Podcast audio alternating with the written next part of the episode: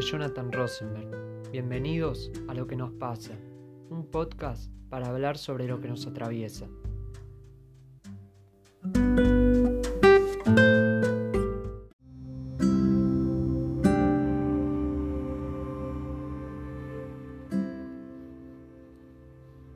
¿Por qué le tenemos miedo a la soledad? Si en la soledad, en definitiva, lo único que hay somos nosotros mismos. Cuando le tememos a la soledad es porque no estamos bien con quien somos, razón por la cual estamos solos. ¿Por qué? Porque si hay algo que se parece a la felicidad, ¿saben qué es? La posibilidad de estar solos con uno mismo, sintiéndose bien sin tener vergüenza. Porque cuando uno está mal en soledad, está más solo que nunca, porque quiere decir que no está bien con quien es. Y solo aquel que puede vivir su soledad sin miedo está en condiciones de poder crear un vínculo con otro.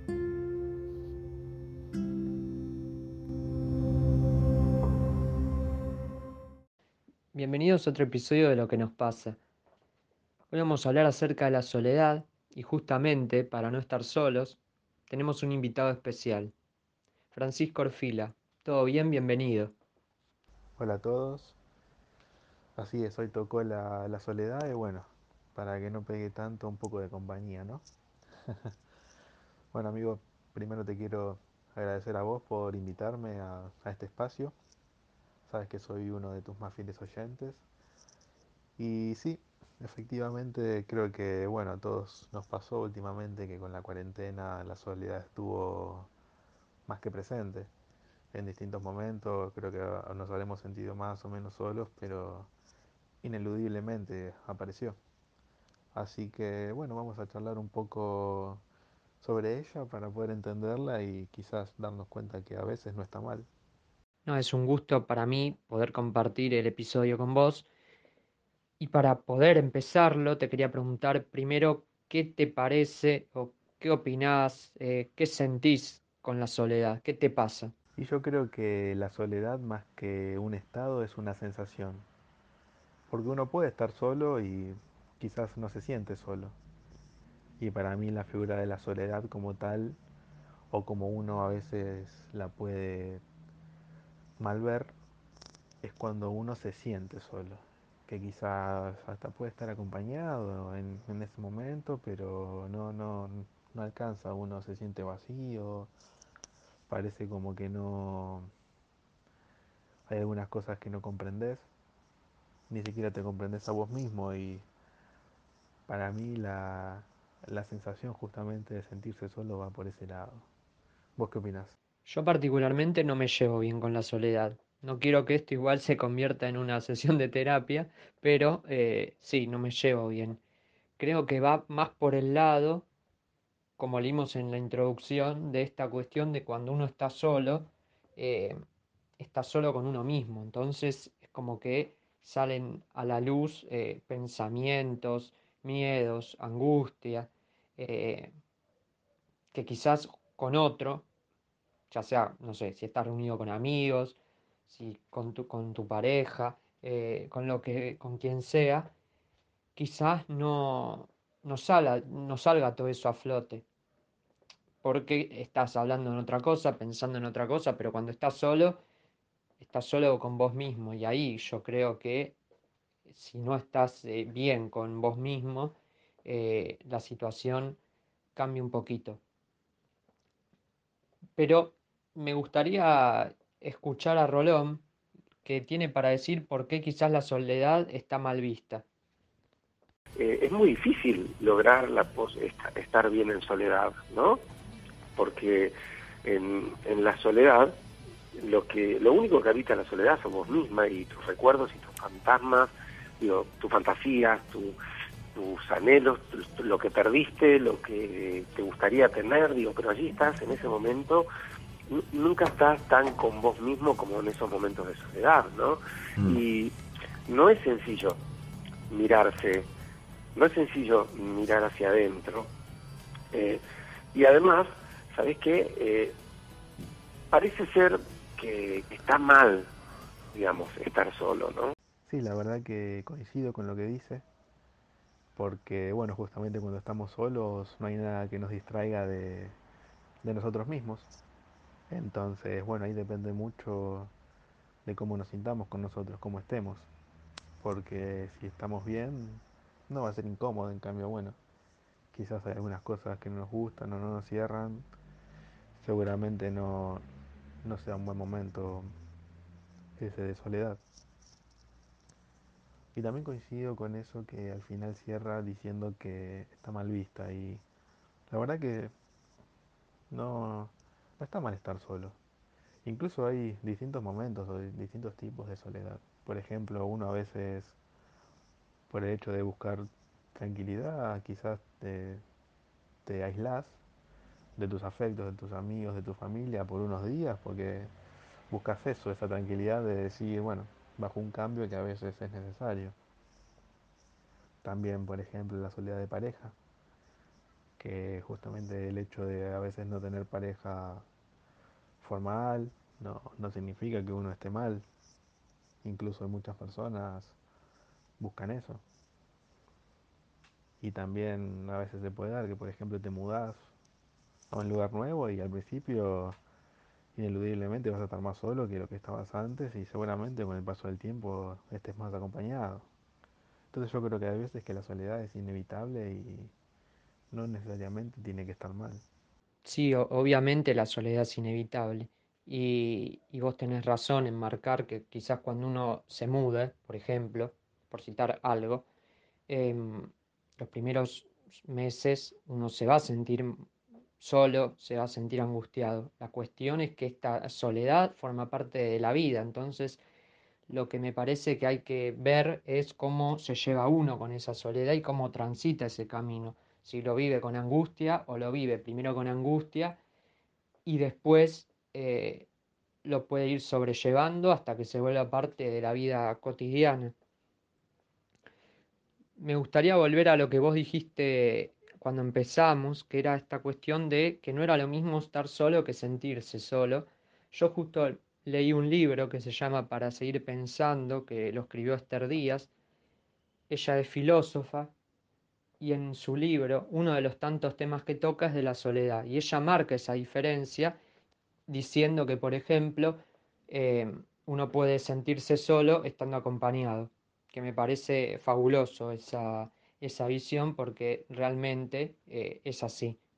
También marca otros dos ejemplos de tantos otros, eh, que, pero me parecen la, buena la pena destacar, que es esta cuestión de que hay dos tipos de soledad, ya dice, que por ejemplo es el humano alienado al trabajo, esta cuestión de que lo aprietan, de que lo, lo viven eh, atosigando, que lo están encima a ver lo que hace o deja de hacer,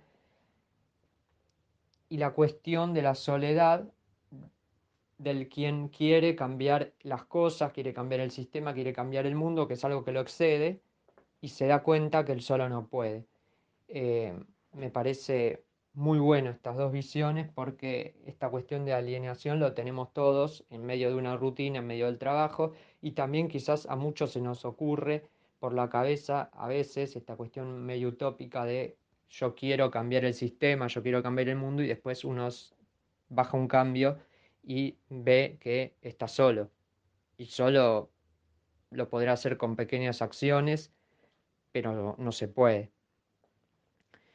Cuando Rolón, volviendo a lo del audio, el final que me, gustó mucho también, es esta cuestión de por qué la sociedad eh, ve mal a la soledad. Y esta cuestión de em, de todas las redes sociales, todo el tiempo mostrar lo que uno hace, lo que come, dónde va, su casa, su auto. Ojo, yo no estoy criticando eso porque me parece que es, creo que es un logro y es como que a uno le da orgullo mostrar, pero yo hablo del por demás, que todo el tiempo está publicando lo que hace, creo que lo que viene a hacer es a tapar justamente la soledad. No sé qué te parece a vos. Sí, yo creo que sin duda puede ser uno de los modos o forma de quizás tratar de tapar esa soledad. Pero por el simple hecho de que uno en las redes sociales muestra lo que los demás quieren que vean. Pero eso no necesariamente tiene que significar que uno quizás está mal o se siente solo y por eso se muestra, noche, mírenme qué feliz que estoy. A veces simplemente es el hecho de querer compartir algo, porque te pintó, no sé, te compraste algo nuevo, te fuiste a un lugar y compartís el paisaje y no lo veo mal. Pero sí, sin duda, a veces el hecho de mostrar puede ser uno de esos caminos para escaparle a la soledad. No, tal cual, igual yo me refería a quien compartía todo lo que le pasa eh, en demasía. Quizás ahí sí funciona esto como metáfora de sentirse solo. Y hablando de sentirse solo, siempre me pareció eh, que muchos de los que lo sufren son los deportistas, ¿no? Eh, porque se van de chiquitos, quizás se van a otro país o se van de un pueblo a, quizás vienen a capital o a otra provincia, que cambian todo su estilo de vida, los mismos los tenistas que eh, van por todo el mundo y dejan su, su, quizás su familia o algunos se pueden llevar, depende del poder económico, eh, pero el tenis ya de por sí es un deporte individual y no colectivo como el fútbol, pero eh, se puede sentir solo, ¿no? El deportista, ¿a vos qué te parece? Sí, totalmente, ahí estoy con vos. Yo creo que la vida del deportista tiene sus sacrificios y entre esos está eso. Bueno, ¿cuántos futbolistas dijeron que la primera vez que salieron de su pueblo fue para venir acá a la pensión del club? Y ahí te das cuenta que ya incluso desde chicos tienen que dar ese, ese paso. Bueno, una vez lo escuché también a Nelson Nado Valdés, viste, el delantero paraguayo, que contó que él cuando viajó de muy chico a Alemania estaba tan solo que se debería volver, extrañaba muchísimo, no, no aguantaba más. Y entonces, bueno, para tapar un poquito ese vacío, se dedicó a, a aprender alemán. Así que él entrenaba, salía de entrenar, se ponía a estudiar y bueno, así más o menos la fue llevando hasta que después empezó a conocer más a los compañeros y eso. Y bueno, ya que también hablaste del tenis, sí, al ser un deporte individual, ya como que uno se maneja con, menos gente, porque bueno, los futbolistas tienen a los compañeros. Pero sí, Federer lo dijo varias veces que obvio que él ama lo que hace, aparte bueno, su talento es innegable, pero que él muchas veces eh, piensa más de una vez antes de viajar, el hecho de decir, mira vos, otra vez salgo de la ciudad, no puedo estar con mi familia y como que le gustaría quizás dedicarse más tiempo con los hijos, haber dedicado más tiempo a sus viejos cuando era más joven. Y sí, la verdad que sí, yo creo que es lo que pasa, pero bueno, son, son los gajes del oficio, como uno dice. Tal cual, son los gajes del oficio y uno cuando elige ser deportista relega un montón de cosas y eh, en pos del objetivo, ¿no? Y ahí está el sacrificio. Y eso aplica a cualquier eh, disciplina o objetivo que uno se proponga. Siempre uno tiene que relegar otra cosa. La cuestión de, de los deportistas, eh, sobre todo los que se van a otro pueblo, los que se van a una pensión, los que cambian de país y sobre todo los que tienen que aprender otro idioma, en el mientras tanto están completamente solos eh, siendo futbolistas. Ahora, si hablamos, como dijimos, del tenis, ya el que sea un deporte individual indica que uno tiene que eh, luchar solo contra su soledad. Por ahí eh, en un equipo se camufla más, porque tenés compañeros, tenés con quién hablar. Me podrá decir, sí, el tenista puede hablar con su equipo, sí, está bien, pero el tenista está frente, cuando juega, juega contra otro y tiene que luchar contra sus propios demonios, por así decirlo, ¿no? Y ahora yendo un poquito más allá, porque a todos alguna vez nos va a pasar, eh, queramos o no, porque es la ley de la vida, vamos a escuchar un audio y después comentame, Fran, lo que te parece acerca de la soledad en la tercera edad, ¿sí? cuando nos volvemos mayores. Sus días suelen empezar igual. Las conversaciones suelen quedarse sin respuesta. Nada, ni Carlota.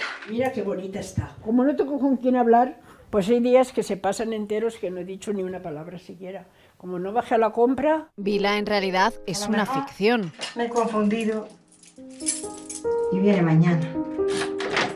Es la campaña con la que la ONG ACCEM nos recuerda que 800.000 personas viven solas en España, 7 de cada 10 mujeres mayores y en una situación más vulnerable en el medio rural. Han dedicado, digamos, toda su vida activa muchas veces al cuidado de la familia o al cuidado del ganado o, ayudar a la familia en la agricultura, cuando en viudas o cuando directamente los hijos se van yendo del nido, pues la mujer en ese sentido tiene menos red que es fuerte y triste escuchar lo que dijo ahí la, abuelita, que hay días que como no tiene con quién hablar, ni siquiera dice una palabra. Y es algo que lamentablemente pasa mucho en la vejez, el, bueno, que por cuestiones naturales se queden sin familia, porque quizás nunca tuvieron, o quizás tienen, pero ya los hijos hacen su vida, enviudaron y, y sí, yo creo que debe ser uno de los momentos donde uno más solo se siente y además de la soledad debe aparecer mucho la figura de la nostalgia, del recordar cosas del pasado. Creo que, bueno, todos, alguna vez si hablamos con algún viejito, vemos como siempre quiere contar cosas de antes y creo que quizás es su manera de recordar para sentirse un poco más vivo. Vos sabés que a mí también me impactó la misma frase, esa que dice que no hay días que no habla o que no recuerda haber dicho una palabra. Eh, debe ser fuerte vivir así. Obviamente ese audio es en España, pero se puede extrapolar a creo que cualquier eh, población del mundo es duro, es triste. Eh, y también viste esa parte donde dice que eh, ella espera como que la vengan a visitar y a veces eso también cuesta porque ellos tienen como mucha expectativa y después por H y por B quizás un familiar le tiene que cancelar y no se pone quizás en su lugar como que en un momento él va a llegar a eso y va a tener la misma ganas de ver a su familiar. Con respecto a, lo de la nostalgia, sí, eh, son millones las anécdotas que cuentan eh, del pasado, más allá de cualquier enfermedad que hace que quizás uno eh, recuerde todo el pasado y no lo del presente. pero sí, debe ser triste. También yo me pongo a imaginar cuando por ejemplo los, los domingos a la, a la tarde, para tardecita, tipo 7, eh, para mí son nefastos. Pero después me pongo a imaginar cómo sería el mismo domingo a la tarde para una persona mayor, sola.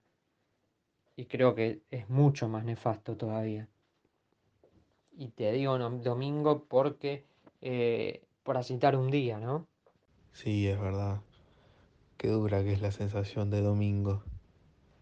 Aunque yo creo que quizás para un, un anciano que esté solo, más o menos todos los días pueden ser parecidos, pero sí, esa sensación de domingo que te agarra también se puede relacionar un poco con esta soledad o el enfrentarse ¿no? a la realidad de que dentro de unas horas va a haber que estar afrontando otra vez las obligaciones que obviamente algunas te pueden gustar más, algunas te pueden gustar menos, pero bueno, a todos nos gusta también disfrutar de nuestro tiempo de descanso. Sí, eh, no sé si es por eh, que al otro día uno tiene que empezar la rutina, porque es lunes y cada uno tiene sus obligaciones, sino porque me parece que el domingo es un día donde uno frena, para y tiene que estar justamente con lo que decíamos antes, que es con uno mismo. Y yo creo que va más por ese lado, me parece. Para ir finalizando, queda un tema que también eh, lo vamos a ver en la canción del final del episodio, que es la idea del prestigio, del éxito de alguien que quizá fue actor, fue músico, fue alguien muy conocido en una época y de, y de pronto se va eso y se siente solo eh, porque el éxito es efímero, la fama también lo es, Eh, ¿Qué opinas de esto? Y yo creo que como se dice que se te pasó el cuarto de hora, debe ser un momento duro. Porque cuando estás en el apogeo de tu éxito, sin duda estás ahí en el centro.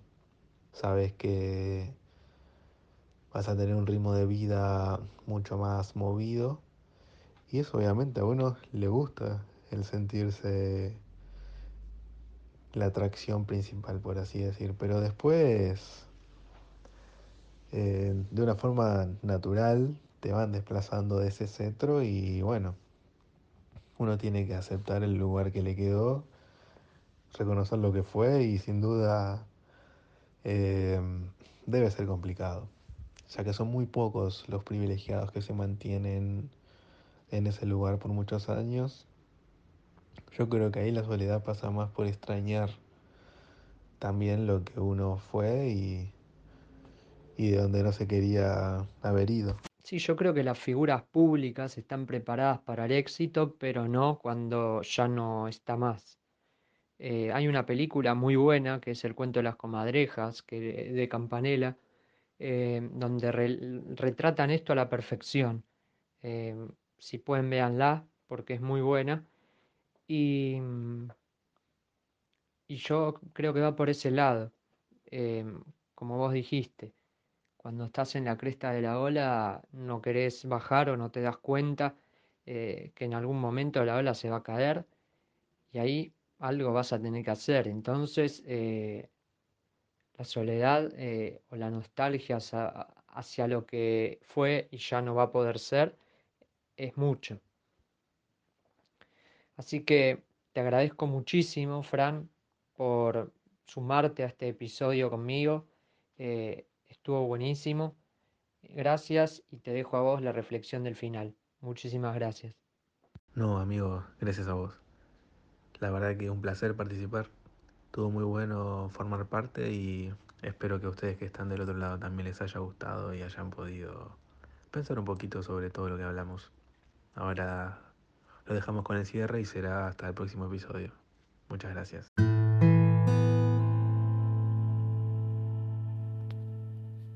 Solo, como al aclarar está el lucero, como el ojo pálido del cielo va girando en órbita lunar. Solo, como el primer hombre de la tierra, como el último lobo de Inglaterra, como el viejo más viejo del lugar. Solo, como uno bailando sus ensueños, como el monstruo que sobrevivió un milenio y se esconde en una gruta bajo el mar. Solo, como el que tiene la virtud del mago, como el que conduce un pueblo hacia el estrago mientras imagina la felicidad. Solo como el esclavo, solo bajo el yugo, solo como la conciencia del verdugo o el único beso del traidor. Solo como un grandioso golpe de la suerte cada uno frente a su propia muerte, solo como un ángel exterminador, solo como un Dios que niegan sus criaturas, como el que dio color a su locura y pintó los cuervos y el trigal, solo como está en su mundo cada muerto, como la voz que calla en el desierto, como el que dijo siempre la verdad, solo como el que logra ver todo muy claro, solo como la atenta luz de un faro o el último minuto del alcohol. Solo como este mismo instante que se pierde, como el único que ha visto el rayo verde cuando se cayó el último sol. Solo como el que desentraña algún presagio, como el único vivo del naufragio, como todo aquel que pierde la razón. Solo como el que se extravió sin darse cuenta, como un ave ciega en la tormenta Así estoy en el mundo sin tu amor. Jorge van der Mole. Nos vamos escuchando a Abel Pintos en homenaje a Sui Generis con Cuando ya me empieza a quedar solo. Muchas gracias y hasta el próximo episodio.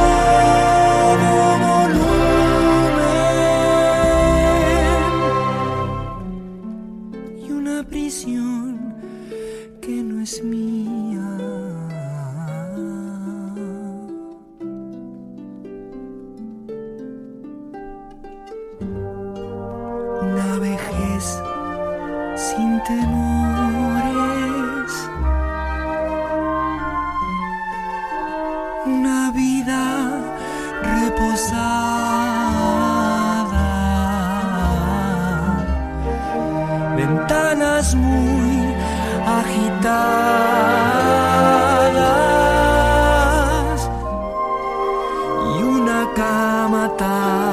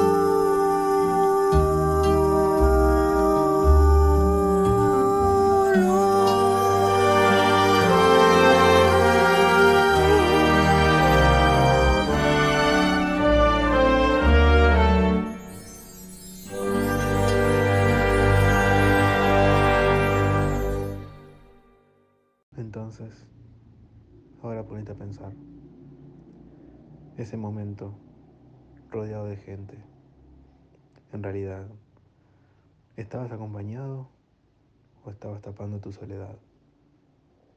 Y ese momento que quizás estabas escuchando música, tranquilo, mirando el techo, ¿estabas solo o estabas con vos mismo? Pensalo.